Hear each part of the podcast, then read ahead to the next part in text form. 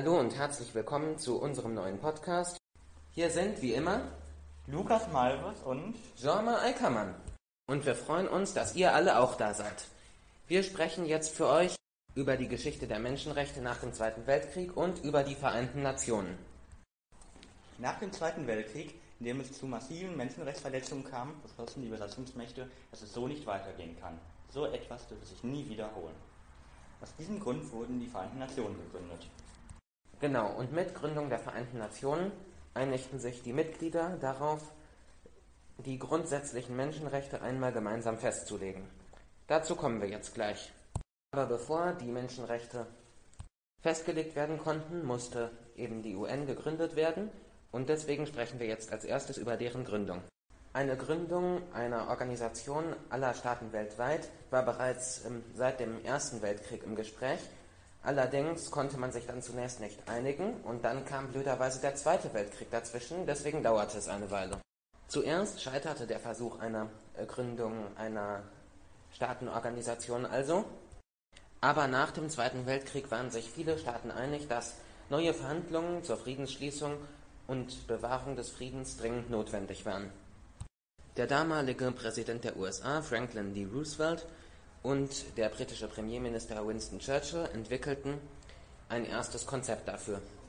Dieses erste Konzept einer internationalen Staatenorganisation unterzeichneten am 01.01.1942 26 Länder. Das wurde durch ein Treffen der Sowjetunion, der USA und Großbritanniens bekräftigt, das 1943 in Teheran stattfand und innerhalb von zwei Jahren einigte man sich sogar schon auf die Einzelheiten. Aber man merkt ja auch in der heutigen Zeit, dass so etwas oft lange dauert. So wurden auch bereits die Gründungen der IWF und FAO geplant. Das sind der Internationale Währungsfonds, der sich um finanzielle Probleme von Staaten kümmert, und eine Organisation für Landwirtschaft. 1945 wurde dann die Charta, ähnlich einer Verfassung eines Staates, mit 111 Artikeln von der UN beschlossen. 50 Staaten nahmen an der Sitzung teil. Die Charta beinhaltet Gesetze zum sogenannten negativen Frieden, das bedeutet einfach nur einen Waffenstillstand und wird eher negativ genannt, weil allein, dass man sich nicht bekämpft, ähm, noch kein guter Zustand sein soll. Andere Gesetze sind aber auch zum positiven Frieden ausgelegt, also zur Zusammenarbeit von Ländern. Und als dann am 24. Oktober 1945 die UN-Charta verabschiedet wurde, wurden die UN offiziell gegründet. Es waren also wie gesagt 50 Staaten bei der Gründung dabei. Direkt danach trat Polen bei, was jetzt auch als Gründungsmitglied zählt, weil der Beitritt schon vor der offiziellen Gründung der Vereinten Nationen im Gespräch war. 1960 hatten die Vereinten Nationen dann bereits 91 Mitglieder und 1990 waren es 154. Seit 2001 sind es konstant 193 Mitglieder. Sind das denn dann alle Länder, die es gibt? Es gibt ja durchaus auch Staaten, die nicht unbedingt anerkannt werden. Das ist eine Frage der Perspektive. Offiziell anerkannter Staat, ein offiziell anerkannter Staat, der nicht Mitglied ist, ist der Vatikan. Und andere Länder wie Palästina sind auch nicht Mitglied, aber diese sind eben auch nicht unumstritten. Man könnte allerdings sagen, dass Palästina sozusagen anerkannter ist als andere Staaten wie die Westsahara, da sie äh, da Palästina als Beobachterstaat gilt, der mit Ausnahme des Stimmrechts äh, die Rechte eines Mitgliedstaats der UN hat. Das gleiche gilt für den Vatikan. Es gibt also 193 Mitgliedstaaten, dann die Staaten mit einem sogenannten Beobachterstatus, äh, Palästina und Vatikan, und ansonsten keine weiteren, die direkt auf die UN einwirken. Wie sieht es denn mit Ländern aus, die nicht von allen anderen UN-Staaten anerkannt werden, wie zum Beispiel der Kosovo? Gut, dass du es ansprichst. Da gibt es nämlich noch zwei Länder, die weder Beobachterstaat noch Mitglied der UN sind, die aber ansonsten von vielen Menschen, zumindest hier bei uns, als Land gesehen werden. Das sind einmal Taiwan, das ähm, Konflikte mit China hat, und der Kosovo, das der von Serbien für sich beansprucht wird. Und dann gibt es natürlich noch viele Länder, die sich selbst als eigenes Land sehen, aber nur von sehr wenigen Ländern anerkannt sind. Als Beispiele kann ich da Nordzypern und Somaliland nennen. Das letzte hat sich theoretisch von Somalia abgespaltet, hat aber noch weit keinen, hat aber noch lange keinen offiziellen Länderstatus. Nachdem wir nun die Länder geklärt haben, die nur teilweise oder überhaupt nicht Mitglied sind und zu ihrem Pech hauptsächlich nicht anerkannt werden, kommen wir nun zu weiteren Informationen über die UN. Was ich noch zur Geschichte sagen kann, ist, dass sie 2020 ihr 75-jähriges Jubiläum feierten. Zusammengefasst ist, was diese erreicht haben, schon beachtlich, da sich alle unumstrittenen Staaten ihr angeschlossen haben. Der offizielle Zweck der UN ist, wie man ihrer Geschichte wohl schon entnehmen kann, die Wahrung des Weltfriedens und der Sicherheit. Also ist ein Ziel, sich um das Wohl der Länder der Welt zu kümmern. So verdanken wir den Vereinten Nationen unter anderem die WHO und viele weitere Hilfsorganisationen. Die WHO, also die Weltgesundheitsorganisation, ist ja im Moment auch oft in den Nachrichten aufgrund der Corona-Pandemie. Genau, und was ich gerade noch sagen wollte, natürlich ist die UN nicht damit zufrieden, wenn Weltfrieden herrscht oder wenn Weltfrieden herrschen würde. Sie wollen auch die internationale Zusammenarbeit verbessern und die Menschenrechte fördern. Sie wollen also, dass wir Sie wollen also sozusagen, dass es uns allen gut geht und wir nett zueinander sind. Man muss aber auch ergänzen, dass sie auch eine Rolle spielen wollen. Ein offizielles Ziel ist nämlich auch für die UN, das Verhandlungszentrum zu sein. Bei so einer bedeutenden Organisation stellt man sich dann natürlich auch die Frage, wer dort verantwortungsvolle Posten innehat. Und dazu kann ich sagen, dass es dort die Position des UN-Generalsekretärs gibt. Das ist seit dem 1. Januar 2017 Antonio Guterres, der Nachfolger von Ban Ki-moon wurde. Ban Ki-moon war von 2007 bis 2016 zwei Amtszeiten lang Generalsekretär der UN gewesen und wurde in dieser Zeit mehrfach ausgezeichnet, hat also nach Meinung der Mehrheit ähm, diesen Posten sehr verantwortungsbewusst geleitet. Nun ein paar nähere Informationen zu Antonio Guterres. Er wurde 1949 in Lissabon geboren. Was war zufällig auch 1949? Richtig, da wurde die Bundesrepublik Deutschland gegründet. Genau, und um wieder zurück zu unserem UN-Generalsekretär zu kommen. Zuvor war er von 1995 bis 2002 portugiesischer Premierminister. Dann war er bereits 2005 bis 2015 in der UN tätig, und zwar als UN-Flüchtlingskommissar, da hatte er auch einiges zu tun. Und es ist nicht ganz verwunderlich, dass er nach 2015 abtrat, würde ich persönlich sagen. Denn in diesem Jahr hat er die Welt ähm, ja bekannterweise mit einer der größten Flüchtlingskrisen aller Zeiten zu kämpfen. Wobei diese Zusammenhänge natürlich nur meine persönlichen Vermutungen sind. Nach dieser Amtszeit wurde er also zum UN-Generalsekretär gewählt und trat, wie ich schon erwähnt habe, dieses Amt am 01.01.2017 an. Dann können wir noch kurz betrachten, was in seiner bisherigen Amtszeit passiert ist. 2019 sprach er nämlich in einem Interview von einem Stresstest für die Welt, war allerdings zuversichtlich. Einige Monate später hingegen äußerte er sich besorgter, weil er feststellte, dass globale Herausforderungen zunehmend integriert und Antworten darauf äh, zunehmend fragmentiert werden, dass also alle Länder die gleichen Probleme hätten, aber Lösungen nur einzelne Länder. Er meinte, das müsse sich umkehren, sonst würde der Welt eine Katastrophe bevorstehen. Wenn er damit nicht zufällig die Corona-Pandemie prognostizierte, ist diese allerdings noch nicht eingetreten. Weil das bei unseren folgenden Themen eine wichtige Rolle spielen wird, gehen wir jetzt erst einmal auf Eleanor Roosevelt ein. Eleanor Roosevelt ist die ehemalige US-amerikanische First Lady, also die Frau des damaligen Präsidenten. Sie wurde am 11. Oktober 1884 in New York geboren und starb am 7.11.1962 auch in New York. Sie war Menschenrechtsaktivistin. 1945 wurde sie zur Botschafterin der USA ernannt und sie gehörte zu den Verfassern der Allgemeinen Erklärung der Menschenrechte, auf die wir später noch eingehen werden. Sie wurde meist als unermüdet, unabhängig und unkonventionell beschrieben. Außerdem wurde sie ins Komitee 3 berufen. Außerdem war sie Mitglied im dritten Ausschuss der Generalversammlung der Vereinten Nationen, der sich mit Menschenrechten befasst. Und jetzt kommen wir zur ersten großen Aktion der Vereinten Nationen, nämlich zum Verabschieden der Erklärung der Menschenrechte. Man hat sicher schon oft von dieser gehört, aber wir werden jetzt ein bisschen genauer darauf eingehen.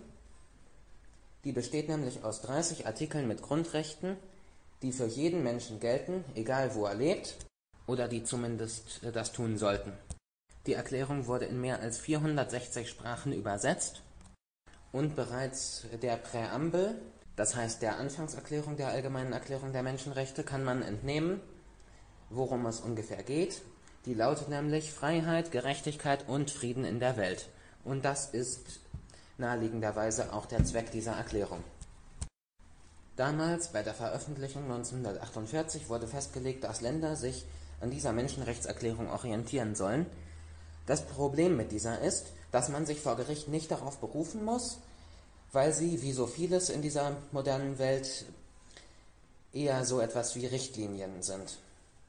Das bedeutet einerseits, dass man sich nur ungefähr daran orientieren soll und andererseits, dass man sie auf verschiedene Arten auslegen kann.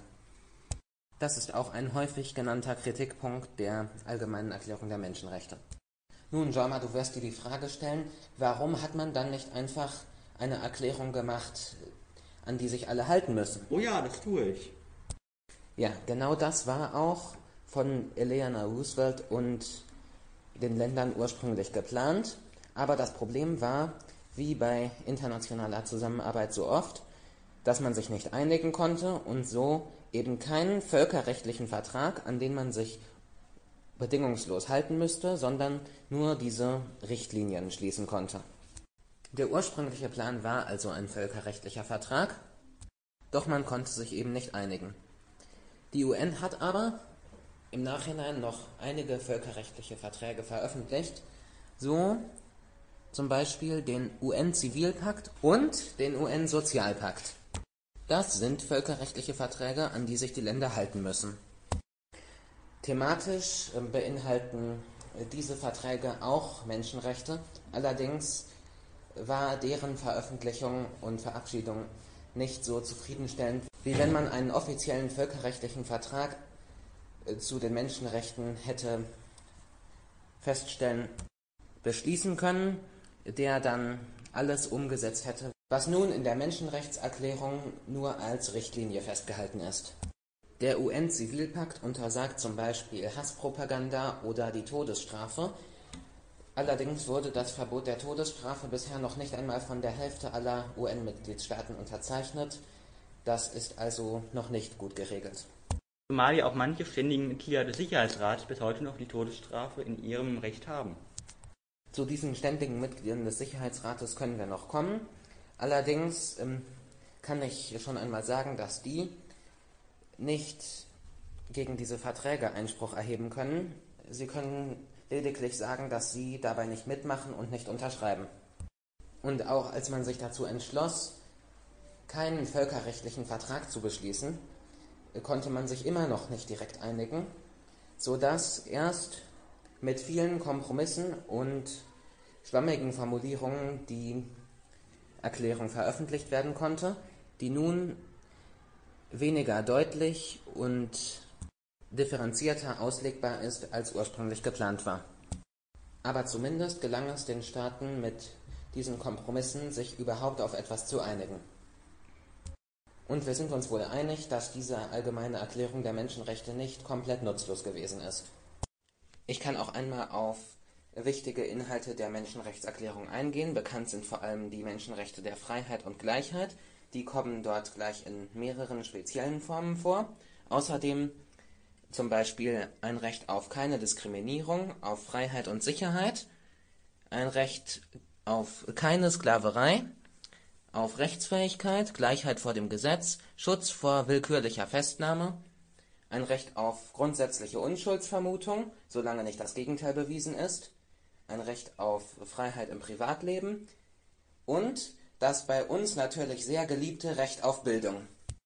Ansonsten gibt es noch das Grundrecht auf Leben und das auf Gedankenfreiheit, aber in der Allgemeinen Erklärung der Menschenrechte sind auch gewisse Grundpflichten erwähnt, die jeder Mensch in der Gesellschaft zu erfüllen hat. Eine Grundpflicht ist das soziale Verhalten in der Gesellschaft und eine weitere betrifft die Auslegung der Allgemeinen Erklärung der Menschenrechte. Diese sind ja auf verschiedene Art auslegbar. Daher ist dort festgelegt, dass die Auslegung auf keinen Fall ähm, entgegen der Grundeinstellung der Vereinten Nationen ausgerichtet ist. Diese Grundsätze der Vereinten Nationen sind ja, wie gesagt, Freiheit, Gleichheit und Frieden in der Welt. Ich könnte auch noch etwas zur Charta der Vereinten Nationen sagen. Äh, was denkst du, könnte eine Charta sein?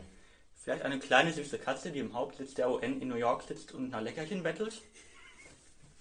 Leider knapp daneben. Die Charta umfasst Regeln, die in der UN gelten sollten, ähm, ist also ähnlich wie eine Verfassung. Daran müssen sich also alle Mitglieder der Vereinten Nationen halten. Sie umfasst 19 Kapitel.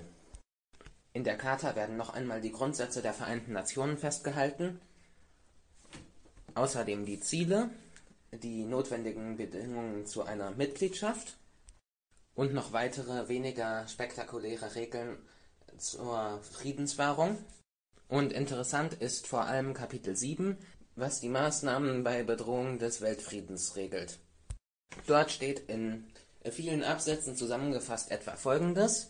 Der UN-Sicherheitsrat beurteilt potenzielle Bedrohungen des Weltfriedens und kann Empfehlungen oder sogar Befehle an andere Mitglieder abgeben und deren Verstöße sanktionieren. Zunächst sollten dabei immer friedliche Lösungen gesucht werden.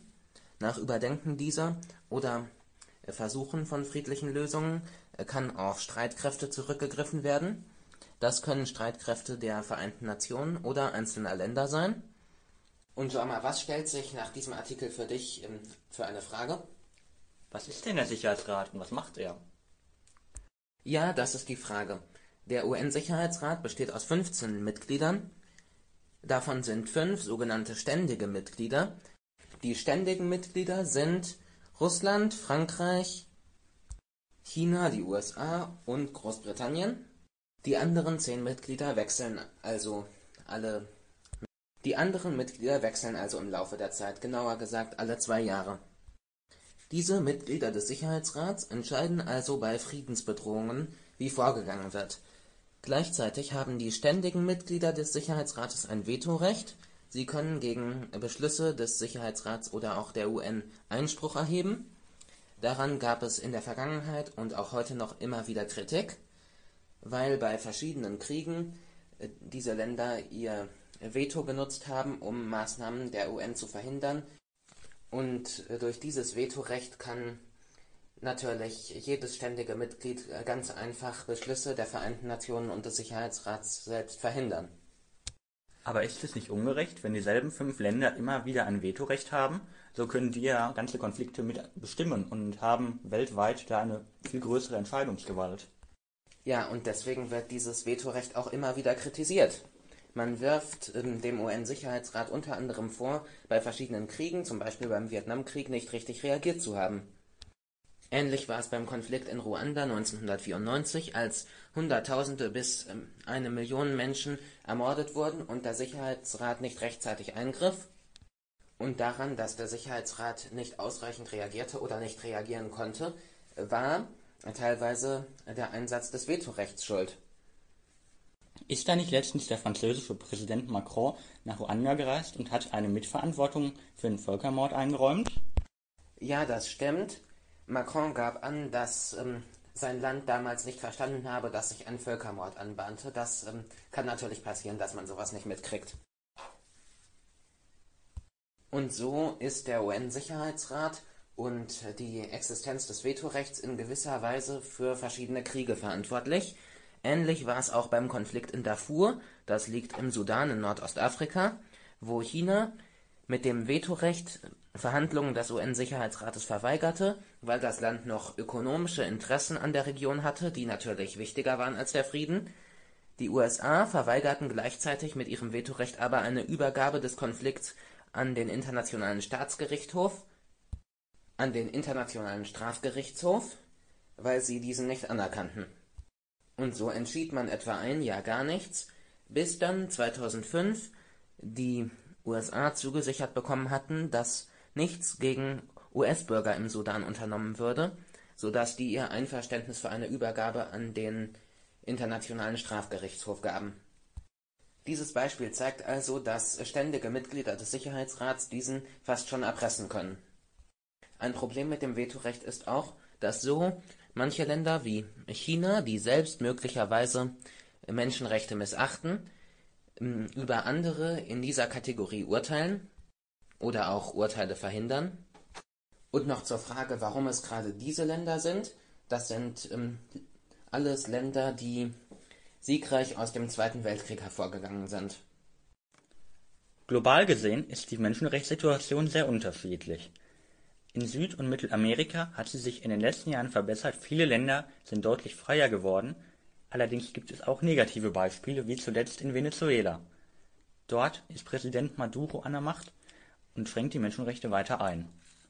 In vielen afrikanischen Ländern besteht auch noch Verbesserungspotenzial, allerdings sind auch dort Verbesserungen zu erkennen, so zum Beispiel in Südafrika. Dort ähm, gab es vor einigen Jahrzehnten noch das Apartheid-System, dieses war zutiefst rassistisch. Dort wird auch nochmal genau in einem anderen Podcast drüber gesprochen, was nun nicht mehr vorhanden ist. Natürlich gibt es noch strukturelle Probleme mit den Menschenrechten, aber insgesamt ist eine klare Verbesserung zu erkennen. In manchen asiatischen Ländern gibt es auch noch deutliches Verbesserungspotenzial, so zum Beispiel in China. Dort ähm, ist die Situation mit den Uiguren zum Beispiel sehr bedenklich, aber auch ähm, die Pressefreiheit ist stark eingeschränkt. Zuletzt sieht man es auch an den Protesten in Hongkong, dass ja jetzt ähm, von China da weiter beeinflusst wurde. Auch in manchen südostasiatischen Ländern gibt es noch Verbesserungspotenzial, so zuletzt in Brunei, wo jetzt auch auf Homosexualität die Todesstrafe steht. In Russland ist die Menschenrechtssituation zunächst besser geworden, nachdem die Sowjetunion zusammengebrochen ist. Zuletzt ist dort aber auch weiter die Pressefreiheit eingeschränkt und die Lage nicht optimal. Auch in manchen europäischen Ländern gibt es eine Verschlechterung in der Menschenrechtssituation, so zum Beispiel in Polen oder auch Ungarn, wo zuletzt ähm, eine Zensur angekündigt wurde, sodass aus Filmen, in denen homosexuelle Personen vorkommen, eine da gewisse Szenen herausgeschnitten werden. Das betrifft zum Beispiel auch bekannte Filme wie Bohemian Rhapsody.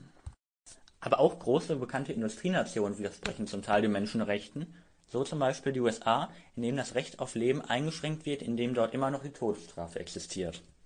Problematisch ist auch eine strenge Durchsetzung der Scharia in manchen stark muslimisch regierten Ländern, wie zum Beispiel dem Iran, wo dort auch Menschenrechte, die wir als selbstverständlich betrachten, eingegrenzt werden, was aber auch, wie wir bereits gelernt haben, nicht mit dem Islam unbedingt übereinstimmt, aber trotzdem gibt es dort diese Gesetze. Wie die Menschenrechte aber global umgesetzt werden und wo es da noch Verbesserungspotenzial gibt, das bespreche ich in einem Interview nachher, das folgt auch noch an anderer Stelle. Und wie sieht die Lage genau in Deutschland aus? Wie du weißt, kam es ja im Nationalsozialismus und im Zweiten Weltkrieg zu massiven Menschenrechtseinschränkungen. Danach beschlossen Politiker, bestehend aus dem Parlamentarischen Rat, gegen eine Wiederholung der Ereignisse das Grundgesetz, welches in der neu gegründeten Bundesrepublik als Verfassung festgelegt wurde, zunächst jedoch nicht so genannt wurde und temporär war. Dies beauftragten die Besatzungsstaaten. Vorerst temporär war es, da sich die ostdeutsche Besatzungszone nicht beteiligte und das Saarland damals nicht zu Deutschland gehörte, es gehörte zu Frankreich. Am 23. Mai 1949 wurde dann das Grundgesetz unterzeichnet und trat am folgenden Tag in Kraft Erst 1990 wurde dann im Rahmen der Wiedervereinigung das Grundgesetz zum Verfassungsdokument ernannt und ist seitdem offiziell die deutsche Verfassung. Ach ja, die Wiedervereinigung. Genau. Es gab ja auch damals die DDR, da ja damals die ostdeutsche Besatzungszone dazu wurde. Und dort gab es die erste Verfassung 1949. Dort wurde die DDR als sozialistischer Arbeiter- und Bauernstaat proklamiert. 1968 kam es dann zu einer neuen SED-freundlicheren Verfassung, die dann auch nochmal später überarbeitet wurde. Insgesamt standen dort aber die Menschenrechte nicht als Priorität, es diente einfach mehr als Verfassung und ja zur Darstellung, wie der Staat aufgebaut ist. Aber auch nach 1990, dem Jahr der Wiedervereinigung, wurden die Menschenrechte in Deutschland auf die Probe gestellt. War da nicht ein Problem mit den Menschenrechten vor allem die Integration? Genau. Zum Beispiel im Rahmen der Flüchtlingskrise 2015, wo es an den EU-Außengrenzen zu Menschenrechtsverletzungen kam, und da war ja Deutschland auch beteiligt. Und diese Lage nutzten populistische Parteien in Deutschland für sich und haben so eine etwas differenzierte Sicht auf die Menschenrechte. Zuletzt mussten aber auch aufgrund der Covid-19-Pandemie manche Grundrechte in Deutschland eingeschränkt werden, da hier das Grundrecht auf Gesundheit im Vordergrund stand. Und dafür hatten viele Menschen kein Verständnis, sodass sich Querdenkerbewegungen entwickelten. Genau, dort gab es massive Proteste, die erlaubt wurden, auch teilweise dann mit Maßnahmen, aber dort zeigt sich, dass das Grundrecht auf Versammlung und ähm, Meinungsfreiheit ja doch noch besteht. Nun ist es so, dass wir uns mit der Situation auch nicht genau auskennen und deswegen haben wir uns vorgenommen, einen Experten zu befragen und das auch durchgeführt. Genau. Und dafür haben wir David Wiegmann eingeladen. Er ist 20 Jahre alt und studiert Sozialwissenschaften und katholische Theologie auf Lehramt an der TU Dortmund. Er ist politisch sehr aktiv, war Kandidat für den Stadtrat für die SPD im Jahr 2020 und ist aktiv in der Gewerkschaft Erziehung und Wissenschaft. Und den haben wir gefragt, wie er die Menschenrechtslage einschätzt und wie man die verbessern kann. Hallo David, wie gut sind denn deiner Meinung nach die Menschenrechte im Grundgesetz umgesetzt? Wo besteht vielleicht noch Verbesserungsbedarf? Also ich glaube, das Grundgesetz ist äh, für die Menschenrechte ganz gut geeignet. Tatsächlich ist sehr viel drin, gerade mit Artikel 1, die Würde des Menschen ist unantastbar, hat man ganz am Anfang fundamental die Menschenrechte ja schon verankert. Ich glaube, wo noch leichter Verbesserungsbedarf besteht, gerade in der heutigen Zeit, ist so ein bisschen in, in den Wörtern der Wortfindung bei einigen Sachen. Wenn wir uns angucken, bei Artikel 4, wo es geht um Diskriminierung, da ist immer noch der Rassebegriff drin der in der heutigen Zeit eigentlich nicht mehr so passt. Dafür fehlt zum Beispiel die sexuelle Orientierung. Das sind noch Sachen, wo bestimmt noch auch in der Zukunft nachgebessert werden kann. Äh, aber generell halte ich das Grundgesetz für die Menschenrechte. Es ist eine sehr gute Verfassung. Okay, die Menschenrechte sind ja so in Deutschland ziemlich gut abgedeckt. Jetzt kam die Covid-19-Pandemie und viele Leute sagten, dass da jetzt starke Grundrechtseinschränkungen gekommen sind. Wie wirkt sich das auf die Menschenrechte aus? Man hat natürlich so ein bisschen einen, einen äh, Konflikt dazwischen. Es sind auf einer einen Seite sind Freiheitsrechte eingeschränkt worden, auf der anderen Seite natürlich auch mit, äh, mit, mit, mit Zielen. Also die sind ja nicht einfach so eingeschränkt worden, sondern gerade die körperliche Unversehrtheit, das Leben von vielen Menschen wurde dadurch geschützt, sollte geschützt werden und das Ziel ist auch erreicht worden.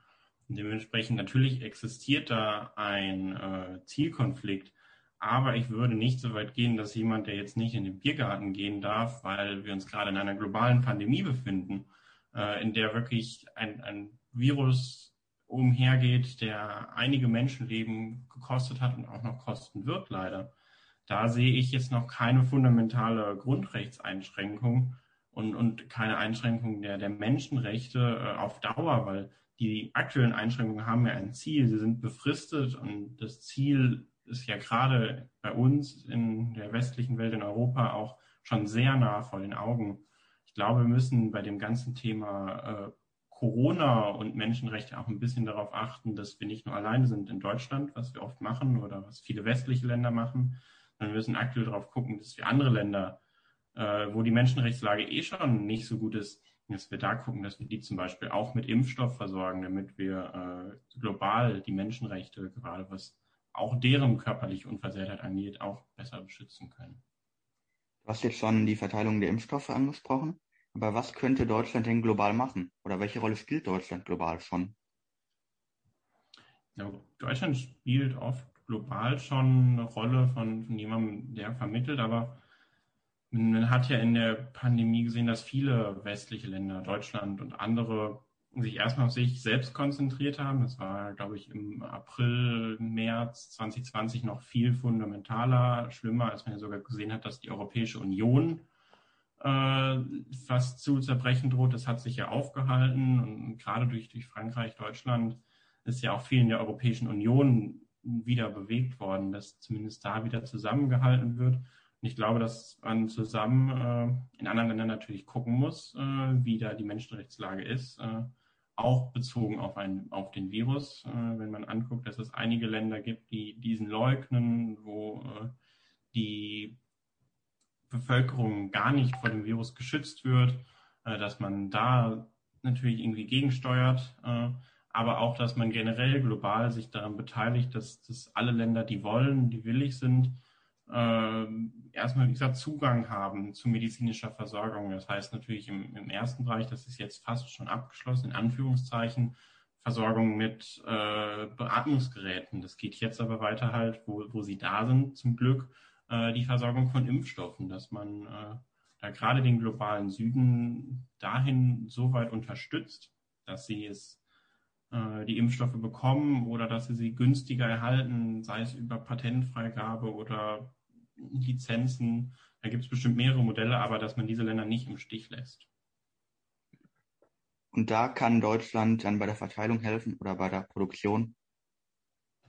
Äh, ich würde sagen, auf jeden Fall. Deutschland ist ja, äh, hier ist nur einer der größten aktuellen Impfstoffhersteller, BioNTech, beheimatet. Äh, Deutschland spielt eine ganz wichtige Rolle, auch in der Entwicklungshilfe. Gerade im globalen Süden sind wir ein sehr zuverlässiger Partner. Äh, und ich glaube, da kann Deutschland eine große Rolle spielen, wegen vieler diplomatischer Beziehungen zu ja eigentlich allen Ländern. Deutschland ist ja eins der Länder, was die, so unter den, den westlichen Ländern so die besten diplomatischen Beziehungen in der Breite hat. Da kann man natürlich schon mit vielen Ländern verhandeln äh, und, und viel tun. Und gerade auch der Deutschland, das muss man auch sagen, ein sehr reiches Land ist. Also Deutschland kann sich natürlich auch leisten, äh, Hilfe zu leisten in dem Themengebiet Pandemie. Wie schätzt du dabei denn die Rolle der Vereinten Nationen ein? Ich glaube, die Vereinten Nationen sind gerade in der Theorie und dass es sie gibt, äh, eine sehr wichtige Institution. Man sieht natürlich auch in der Realität, dass sie oftmals gelähmt ist, weil da sollen alle mitgenommen werden, werden ja auch irgendwie alle mitgenommen und das führt manchmal zu Problemen, weil es Länder gibt, die die Narrative pflegen, die halt nicht so mit den Narrativen anderer Länder kompatibel sind. Also ich es gibt ja Konflikte, gerade jetzt, es wird nach dem Ursprung des Virus gesucht, was für mich tatsächlich nicht so eine der dringenden Fragen ist, aber wo äh, eine Unterorganisation, die Weltgesundheitsorganisation, die ja auch zu den Vereinten Nationen gehört, äh, wo da irgendwie Konflikte bestehen zwischen den Hauptgeldgebern der Länder, weil es ja auch sehr viel dann am Geld hängt. Ich glaube, es ist aber gut, dass es diese Institution überhaupt erstmal gibt, weil sie kann sehr viel beobachten, sie kann auf Länder auch einwirken und vor allem kommen da viele Länder erstmal ins Gespräch. Und ich glaube, dass das erstmal gut ist, dass da sehr viele diplomatische Beziehungen gepflegt werden und dass das auch den Menschenrechten am Ende äh, von Vorteil ist, wenn gesprochen wird, wenn sich Länder überhaupt erstmal im Dialog mit anderen Ländern befinden und damit ja vielleicht auch irgendwann in der Theorie in einem, in einem Wettlauf darum, wie es geht, dass man mehr Freiheitsrechte schafft. Ja, da steht, besteht global ja noch Verbesserungsbedarf. Gerade auch im Bereich der sexuellen Orientierung und der Freiheiten. Wie siehst du das denn da in der katholischen Kirche? Da gab es ja zuletzt auch die Debatte, ob dann homosexuelle Paare dann gesegnet werden dürfen. Ja, also bin ich ja fast ein bisschen äh, als Theologiestudent äh, ein bisschen drin im Thema und ich finde es eine sehr traurige Diskussion manchmal, weil die Realität, die viele Katholikinnen und Katholiken leben, ist natürlich, dass äh, alle Formen von Liebe, wie sie sich ausdrücken, wenn sie, dass, dass sie wertvoll sind, äh, egal ob jetzt äh, heterosexuell oder homosexuell. Aber die katholische Kirche versteckt sich da hinter einem, einem Machtapparat, wie ich oft sagen würde, der viele Sachen der Realität, aber auch vieles, was man so im, im Glauben wiederfinden kann, äh, nicht berücksichtigt. Also ich, glaube, dass ganz vieles jetzt auch in der aktuellen Debatte ja, auf Machterhalt alter äh, klerikaler Strukturen basiert, äh, anstelle wirklich dem, dem, der festen Ideologie da was verhindern zu wollen. Weil ich glaube, so, es gibt natürlich Bibelstellen, die man äh, hier für die Ablehnung von Homosexualität zu Rate ziehen kann. Da muss man aber auch bedenken, viele davon sind tatsächlich Übersetzungsfehler. Äh, äh geht es gar nicht direkt um Homosexualität oder natürlich auch das war vor 2000 Jahren, da war Familie und, und Sexualität und so noch ganz anders, äh, also war eine ganz andere Vorstellung als heutzutage. Und das muss auch eine Kirche berücksichtigen. Sie hat es bei vielen anderen Sachen gemacht. Also eine Kirche, die heute noch für die Todesstrafe wäre, würde viele irritieren. Das ist aber auch im, im Alten Testament oftmals erwähnt. Das ist ein, ein sehr ähnliches Thema, würde ich sagen. Und äh, ich kann mir da manchmal halt, also ich finde es sehr schade, dass sich die Kirche nicht bewegt. Und äh, vor allem bringt es der Kirche viele Probleme. Sie verliert durch Mitglieder, aber auch so Sachen wie äh, die Problematiken äh, um sexuellen Missbrauch hängen auch mit dieser ganz verklemmten, altertümlichen Sexualmoral zusammen. Das muss auch angesprochen werden. Und ich habe äh, die Hoffnung nicht verloren, dass sich in der Kirche auch irgendwann etwas tun wird. Aber ich glaube, da sind noch dicke Bretter zu bohren, wie man so schön sagt. Gibt es denn religiöse Grundlagen für die Menschenrechte?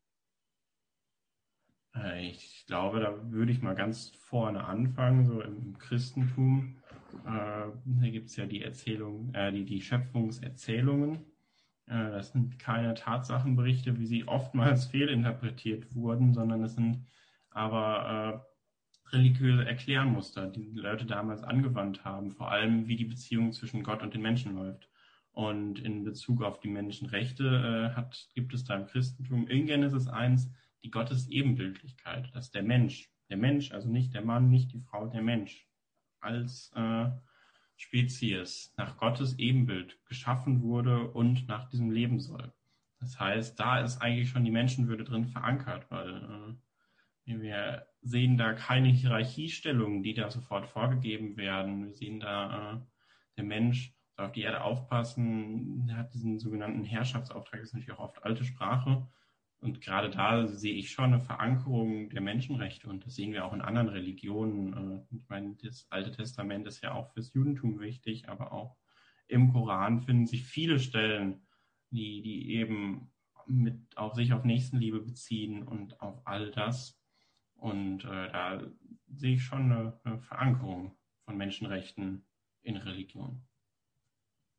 Zu guter Letzt, was denkst du denn, was jeder Mensch machen sollte, damit die Menschenrechte besser umgesetzt werden, damit wir ja eine bessere Welt bekommen? Das ist eine schwere Frage. Ich könnte natürlich jetzt erstmal so ein bisschen pathetisch sagen, ja, kauft Fairtrade oder so, äh, um es aufs Individuum ein bisschen äh, abzuwälzen. Das ist natürlich auch ein bisschen was dran, aber bin jemand, der gerne Sachen groß betrachtet und würde sagen, äh, jetzt mal so für Leute, in die, die in Demokratien leben, so wie wir, äh, macht keinen Scheiß mit eurer Stimme, ihr äh, dürft wählen, zum Beispiel jetzt wieder äh, am 26. September und wählt Parteien, die sich dafür einsetzen, dass die Menschenrechte, Menschenwürde äh, in anderen Ländern auch geschützt wird. Das ist jetzt zuletzt ohne Parteipolitik zu ergreifen von, von mehreren Parteien im Bundestag durchgebracht worden. Das Lieferkettengesetz, was ein erster Schritt ist, es ist noch nicht ausgereift, aber was ein erster Schritt ist, dass Unternehmen, die etwas in Deutschland verkaufen, darauf achten müssen, dass nicht nur sie alle Standards einhalten, sondern auch ihre äh, Lieferanten. Und das beinhaltet dann sozusagen in der Theorie, das Gesetz ist immer noch äh, auch ein bisschen abgeschwächt worden von den ursprünglichen Forderungen, dass auch in der Lieferkette, wo nämlich oft die, die Menschenrechtsverletzungen passieren, wo, wo Arbeitsrechte nicht eingehalten werden, dass sowas mit so einem Gesetz abgefangen werden kann. Und das halte ich noch für viel wichtiger, sowas durchzubringen, sowas auf großer systematischer Ebene, als jetzt äh, kleine individuelle Entscheidungen, die natürlich auch nicht, also möchte ich gar nicht jetzt hier äh, irgendwie dagegen sprechen, aber am Ende geht es natürlich schon um das große Ganze und äh, da sind wir gerade in Deutschland sehr privilegiert, weil wir dürfen wählen und wir haben es natürlich dadurch auch ein bisschen in der Hand, welche Politik wir unterstützen, die auch globale Folgen hat. Vielen Dank, David, für das Interview. Gerne, gerne. Wie David vorhin ja schon gesagt hat, gibt es global gesehen deutliche Probleme im Grundrecht der sexuellen Orientierung. Mein nächster Gast, Nele, ist mit dem Thema besonders verbunden. Nele, warum bist du dies und wie denkst du darüber? Was könnte man global noch verbessern? Also, ich bin mit dem Thema besonders verbunden, weil ich selber zur LGBTQ Community gehöre. Und verbessern muss man auf jeden Fall die ähm, Situation der Diskriminierung in besonders vielen Ländern. Und besonders schockierend ist auch, dass in 69 Ländern auf der ganzen Welt Homosex Homosexualität immer noch als illegal gilt und auch in einigen Ländern wie zum Beispiel dem Iran oder Nigeria mit der Todesstrafe bestraft wird. Wie schätzt du denn die Situation in Deutschland ein? Mittlerweile ist Homosexualität ja nicht mehr strafbar, zum Glück. Es gibt mittlerweile die Ehe für alle. Aber wo besteht noch da Verbesserungsbedarf und wie könnte man das noch ins Grundgesetz besser einbeziehen? Ähm, ja, die Ehe für alle gibt es, tatsächlich aber erst beschlossen seit vier Jahren, was ich jetzt nicht so besonders fortschrittlich finde, weil man daran sehen kann, dass eben andere Länder schon vor Deutschland beschlossen haben, dass jeder das Recht hat zu heiraten. Ähm, was man in Deutschland noch verbessern könnte, ist zum Beispiel die Situation mit dem transsexuellen Gesetz, weil das ja bedeutet, dass Menschen, die transsexuell sind, durch diskriminierende Verfahren gehen müssen, bevor sie ihren Namen in den offiziellen Dokumenten ändern können. Und die Abstimmung, die letztens darüber stattgefunden hat, zeigt deutlich, dass immer noch nicht alle Menschen, die in der Politik sind, für Selbstbestimmung und Gleichberechtigung sind. Denkst du denn, dass das auch ein Abbild der gesellschaftlichen Struktur ist, dass viele Menschen eine gewisse Homophobie haben oder zumindest eine ja, Skepsis? Ja, ich denke, dass noch einige Menschen feindlich gegenüber diesen Dingen eingestellt sind und dass es auch noch homophobe Menschen gibt mit homophoben und diskriminierenden Meinungen und dass sie auch Gewalt gegenüber Menschen anw äh, anwenden, die homosexuell sind oder bisexuell oder irgendetwas anderes, was zu diesem Spektrum gehört. Tatsächlich ist das aber in Deutschland, glaube ich, nicht mehr so ausgeprägt wie in anderen Ländern. Was kann denn jeder individuell, auch hier in Deutschland, zum Schutz ähm, der Menschenrechte für Menschen, die LGBTQ sind, tun? Also eine Sache ist, dass man zum Beispiel, wenn man weiß, dass Menschen im Freundeskreis zur LGBTQ gehören, dass man sie dann unterstützt und auch wenn sie sich outen unterstützt oder wenn sie von der Familie nicht akzeptiert werden oder auch von Freunden, dass wenn man das mitbekommt, dass man diesen Menschen dann Hilfe anbietet. Was auch wichtig wäre, ist, dass man darüber noch mehr ähm, in der Schule zum Beispiel redet, damit Menschen, die vielleicht gar nicht wissen, was das überhaupt ist, darüber aufgeklärt werden. Und eine Sache, die denke ich mal auch dazu gehört, ist, dass man einfach von Grund auf diese Menschen nicht anders behandelt oder nur weil, ich sag mal, das jetzt nicht gerade in das Religionsbild von jemandem passt, diese Menschen trotzdem nicht verletzt mit Worten oder mit Handlungen, sondern dass man sie einfach so akzeptiert und toleriert, weil diese Menschen sind ja nicht irgendwie schlechter als andere. Da gebe ich dir recht, das deckt sich auch mit den Grundgesetzen, dass jeder Mensch gleich ist und auch respektiert werden sollte, auch mit seiner sexuellen Orientierung die eventuell ähm, anders ist als bei der Mehrheit. Und da sollte dann auch, finde ich persönlich, jeder darauf Rücksicht nehmen und das zumindest akzeptieren. Ja, das stimmt. Das sehe ich genauso.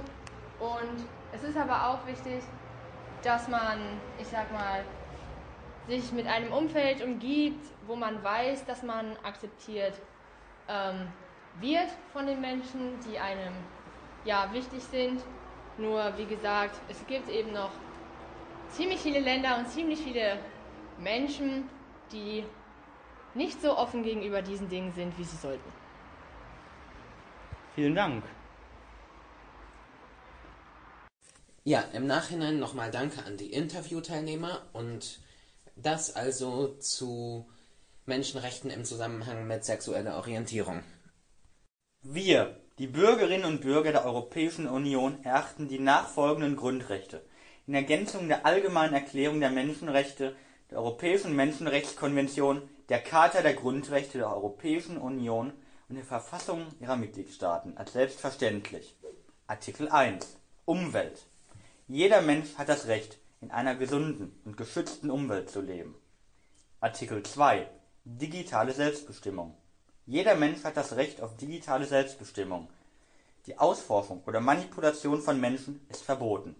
Artikel 3 Künstliche Intelligenz. Jeder Mensch hat das Recht, dass ihn belastende Algorithmen transparent, überprüfbar und fair sind. Wesentliche Entscheidungen muss ein Mensch treffen. Artikel 4 Wahrheit. Jeder Mensch hat das Recht, dass Äußerungen von Amtsträgern der Wahrheit entsprechen. Artikel 5 Globalisierung. Jeder Mensch hat das Recht, dass ihm nur solche Waren und Dienstleistungen angeboten werden, die unter Wahrung der universellen Menschenrechte hergestellt und erbracht werden. Artikel 6 Grundrechtsklage. Jeder Mensch kann wegen systematischer Verletzungen dieser Charta Grundrechtsklage vor den europäischen Gerichten erheben. So sagt oder fordert es ein Abschnitt in einem Buch über Menschenrechte mit dem Namen Jeder Mensch. Diese Grundrechtserklärung klingt sinnvoll und gut, gerade in der heutigen Zeit, ist aber leider so in der EU nicht gültig. Der Autor Ferdinand von Schirach, bekannt durch mehrere Bestsellerbücher und auch Filme, hat diese so in, seinem Buch Jeder Mensch verfasst und eine Initiative gestartet. Eine Petition mit mittlerweile über 200.000 Unterzeichnern fordert, dass diese Grundrechte ergänzt werden. Gerade im heutigen politischen Umfeld sind diese Grundrechte wirklich wichtig, da man mittlerweile in Zeiten der Fake News nicht mehr davon ausgehen kann, dass jede Aussage von einem Staatschef stimmt oder dass eine Globalisierung entlang einer ja, Kette an Dienstleistungen äh, da noch die Grundrechte beinhaltet.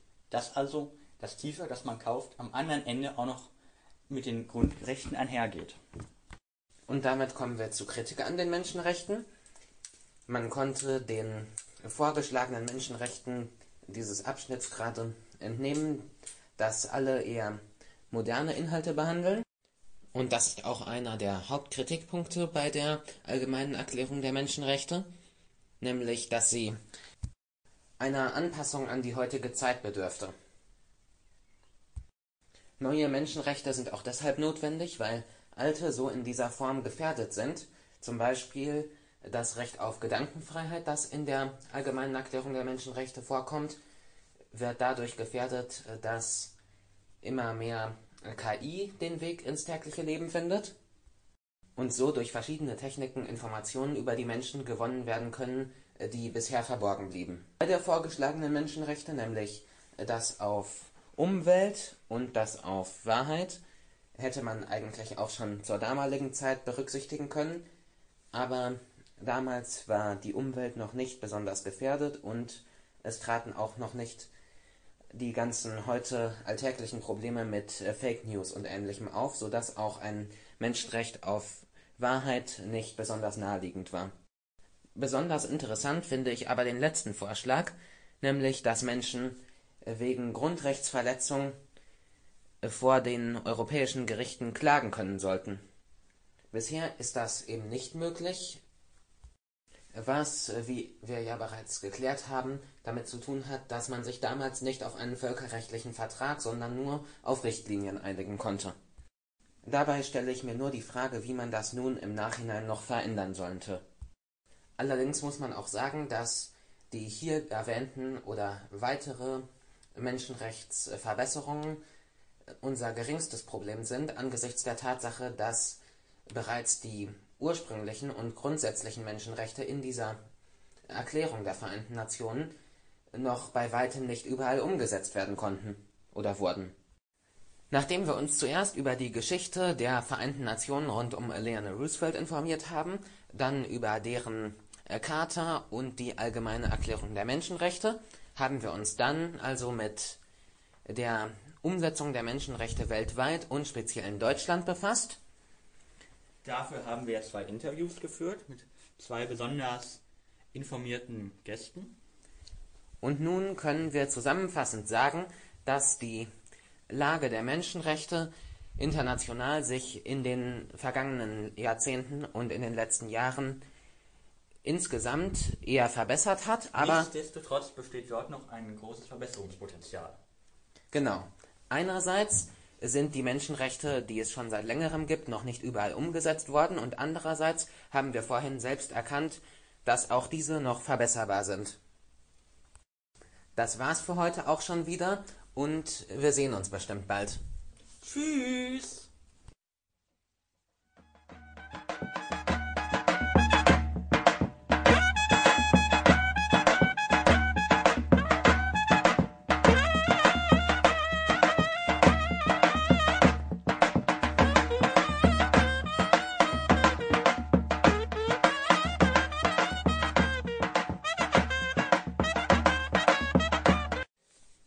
Jetzt sind wir mit unseren wesentlichen Inhalten durch, aber was ich unbedingt noch erwähnen wollte, mh, wusstet ihr, dass die Mutter von Antonio Guterres noch lebt? Sie ist jetzt 98 Jahre alt. Das hat uns auch wirklich sehr interessiert. Danke, Lukas, für diesen Fakt.